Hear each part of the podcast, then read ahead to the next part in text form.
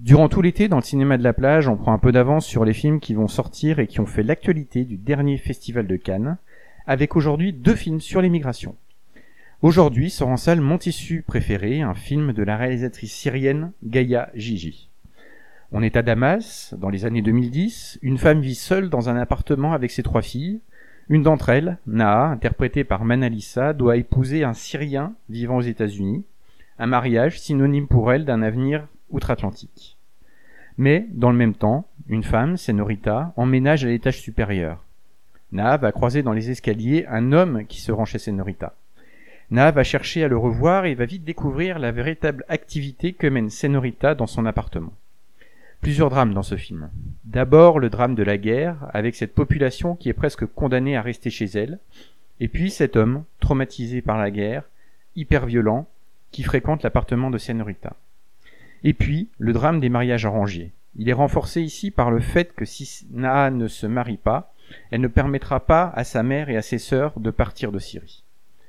Il y a la question également de la sexualité en Syrie, sujet tabou, incarné ici par cette maison close dans l'appartement de Senorita, lieu qui ne devrait pas exister, mais fréquenté par des soldats. Il y a ici une sorte de paradoxe soulevé par le film. Enfin, il y a un personnage qui est très intéressant, celui de la sœur cadette de la famille, rebelle, aux cheveux courts, qui s'habille à la manière d'un garçon, une forme de rébellion envers cette société à la fois hyper puritaine et très patriarcale. Un film dur dans un pays en guerre où une jeune femme aura un choix difficile à faire dans l'espoir de quitter son pays. Autre film en lien avec l'immigration, Amine de Philippe Faucon. Film qui sortira le 3 octobre prochain et dont un des co-scénaristes est byzantin, Mustapha Karmoudi. Amin, interprété par Mustapha Mbeng, est un travailleur sénégalais en région parisienne. Sa femme et ses enfants sont restés au Sénégal. Et un jour, sur un chantier, il va faire la connaissance de Gabrielle, interprétée par Emmanuel DeVos.